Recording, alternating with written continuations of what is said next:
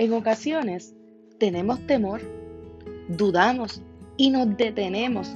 Parece que estamos jugando a chico paralizado. Sí, ¿te acuerdas de ese juego? Chico paralizado y el que se movía perdía. Pero es más que eso lo que nos sucede muchas veces en nuestra vida. Aun cuando en nuestra intención y en nuestro interior está el deseo de poder proclamar, de anunciarle a todo el mundo las buenas nuevas de salvación, nos ataca el miedo, nos, nos detiene las circunstancias y en ocasiones tantas cosas que suceden por temor a que, a que nos señalen o cuando en muchas otras ocasiones no nos están señalando, sino que parece que estamos hablando al aire porque realmente no nos prestan atención. Sí, yo sé que te ha sucedido porque a mí también me ha sucedido. Y en mi tiempo devocional durante las mañanas, eh, yo he estado leyendo el libro de los hechos y he ido, bien, he ido detenida con intención, con pausa, para poder ir eh, recreando y entendiendo ¿Cómo es que ha ocurrido todo este proceso desde que, desde que la promesa del Señor se cumple hasta del Espíritu Santo que se derrama, hasta ver cómo el ministerio de Pablo se va desarrollando? Y, dentro de eso he encontrado, he encontrado algo que, que ya hemos venido y en otro momento hemos reflexionado, pero me topo hoy esta mañana con Hechos capítulo 18 cuando Pablo va a Corintio, luego de estar en Berea, luego de estar en Tesalónica, luego de estar en Atenas, y, se levantan, ¿verdad? En medio de, lo que él está haciendo, se levantan personas a calumniar. Pero ahora él está en Corintio y, está llegando a, ese sitio para, para poder hablarle a los judíos que están esparcidos que, salen de, Roma, esos judíos que están trabajando, haciendo diferentes tareas, y él se integra a la tarea con ellos. Pero lo que me llama la atención es que, que el versículo 9 del capítulo 18 me dice, entonces el Señor dijo a Pablo en visión de noche, escucha bien, no temas, sino habla y no calles porque yo estoy contigo y ninguno podrá sobre ti la mano para hacerte mal. Pondrá, quise decir, ninguno pondrá sobre ti la mano para hacerte mal, porque yo tengo mucho pueblo en esta ciudad. Entonces, luego de que él tuviera esa visión en la noche, que el Señor habla su vida, automáticamente dice la palabra que se detuvo allí un año y seis meses y continuó enseñando la palabra de Dios. ¿Por qué yo quiero traer esto hoy? Porque como comencé, posiblemente te has detenido y has tenido temor. Porque esto nos acuerda que aún en los tiempos que Pablo se levantó y aún hoy en siglo XXI, hoy que estamos ya en mes de agosto del 2021, nosotros estamos viviendo momentos donde nos acercamos a modelar, a predicar y a testificar y se levantan en contra de nosotros.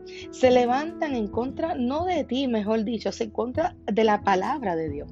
Se ha distorsionado la verdad, se ha ido la verdad a la mentira y la mentira la han llamado verdad.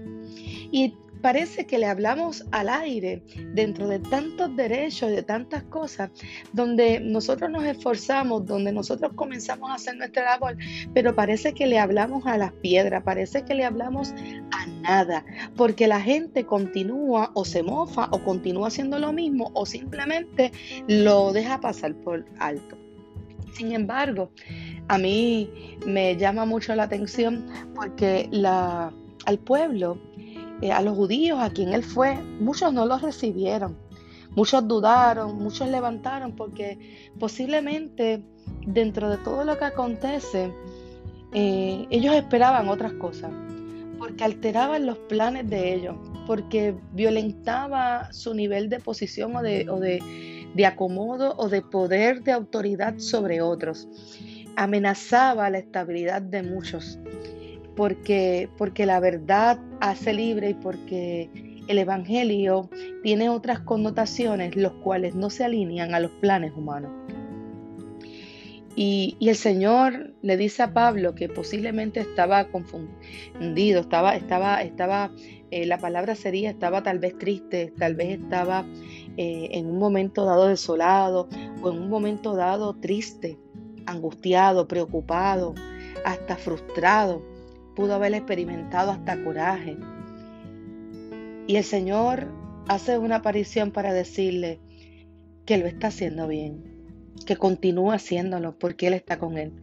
Y que no importando cuánta gente se levante y cuánta blasfemia y cuántas cosas quieran distorsionar, que Él se mantuviera firme, creyendo y confiando porque Dios cuida, porque Dios es el que está con Él, porque nadie, nadie podría hacerle mal, porque Dios está cuidando su entrada y su salida.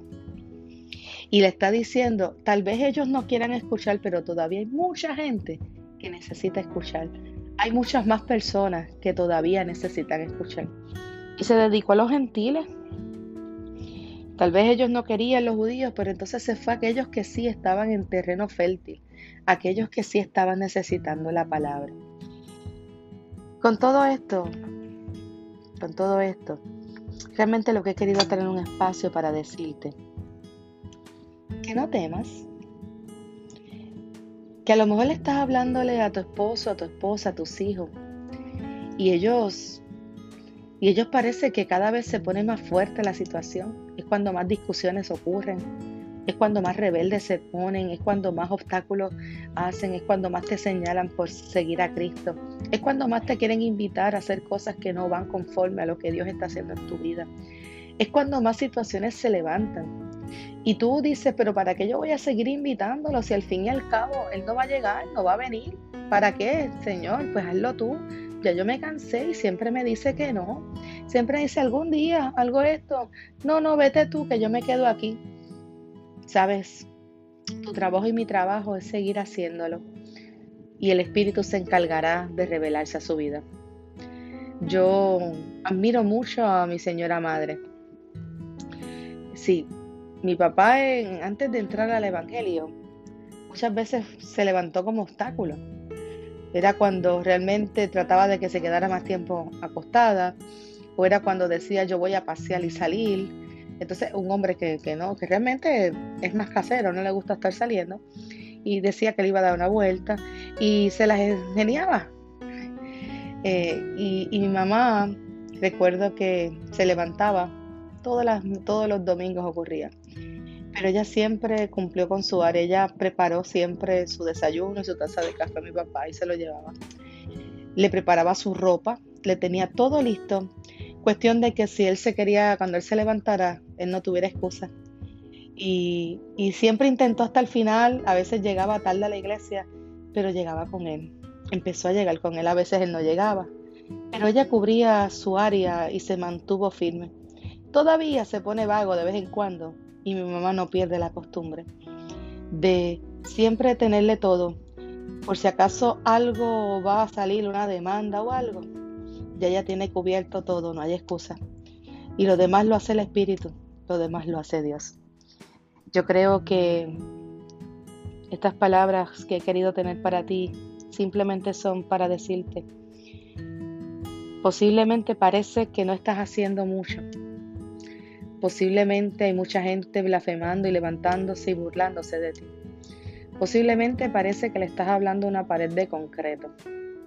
O simplemente se está yendo al aire tus palabras. Y en esta hora te quiero decir, detente un momento, levanta tu mirada, porque hoy Dios te dice, no temas, sino habla. No temas, sino habla.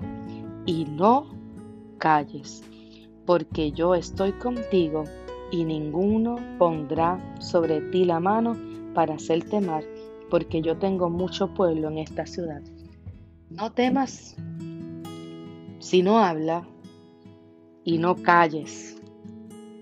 Sigue anunciando, sigue modelando, sigue caminando, porque Jehová hará conforme a su voluntad. Dios te bendiga y Dios te guarde. Esto ha sido Más que un café, siglo XXI, con taza de café en mano y el cántico del coquí, su pastora Angélica Acevedo.